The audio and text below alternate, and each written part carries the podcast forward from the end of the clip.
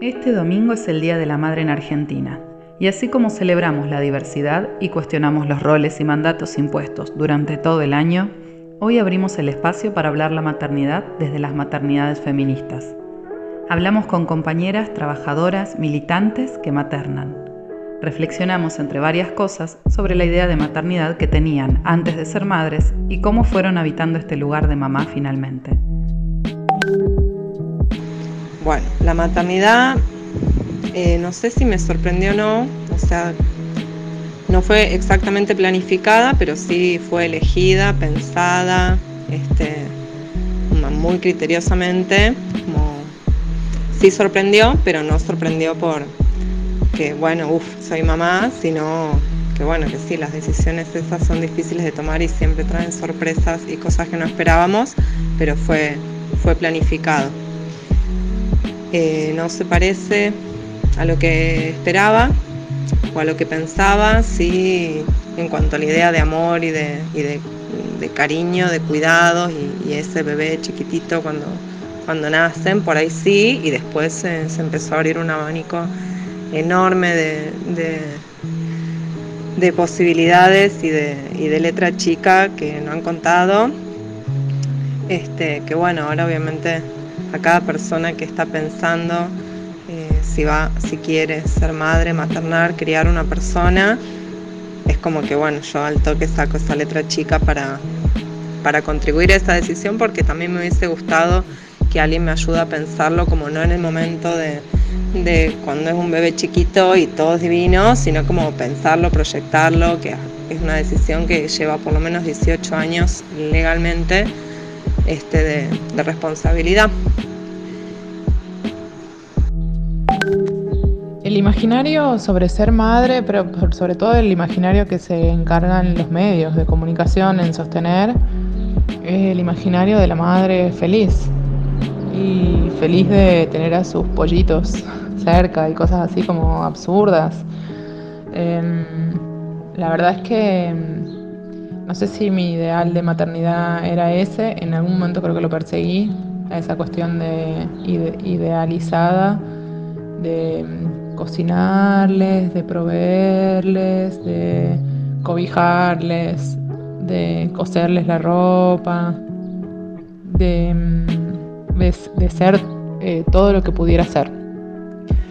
Y con el tiempo creo que me voy desprendiendo de todos esos roles, si bien también porque mis hijos son más grandes,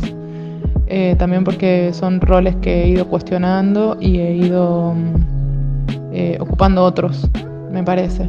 Como que la maternidad que intento ejercer ahora es más de par que de, que de persona que todo lo sabe o que todo debería ser. Como en este momento creo que me permito Em, transmitirles que, a veces no sé, no tengo idea, que a veces estoy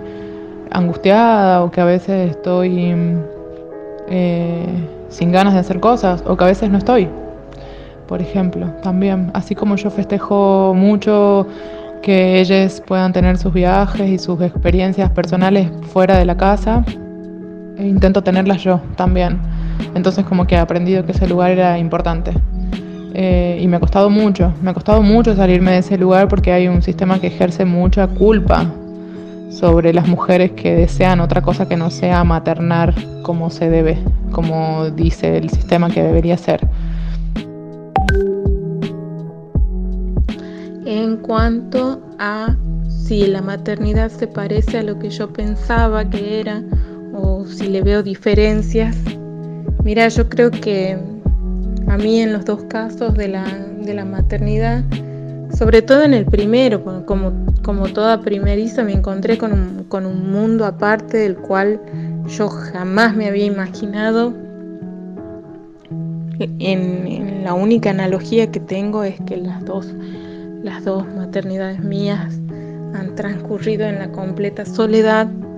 en el hecho de que yo no tengo un círculo de contención, eh, no, no, no, tengo nada. A mí siempre me ha tocado maternar sola. Con el segundo nacimiento, con mi segundo hijo, ya tenía una idea más o menos de lo que era la maternidad y de, y de lo que podía pasar y era como que ella había naturalizado un, montón de cosas que con mi primera hija no lo había, no lo tenía ni por, ni por cerca, ni por referencia. Entonces como que la segunda maternidad a mí ya me agarró más ducha, ya era como Rambo, eh, no solamente desde la crianza en sí, sino desde el, desde el momento de,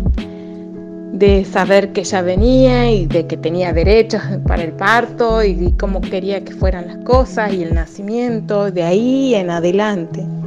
Acá, a dos años y medio de haber transcurrido con el gordo, es como que ya estoy más afianzada, más empoderada, se podría decir, a lo que estaba en mi primer, eh, con mi primera bebé. Eh, la maternidad nos sorprende, dicen que la maternidad despeina y vaya como despeina, eh, pero te despeina la vida, es increíble como en algunos casos te la ordena, te la desordena, yo creo que soy una mixtura de todo eso. Acabas de escuchar a Yanara Cabo, Fernanda Obeid y Majo Cañete. Este domingo podés escuchar el podcast completo desde la Nota Podcast en Spotify.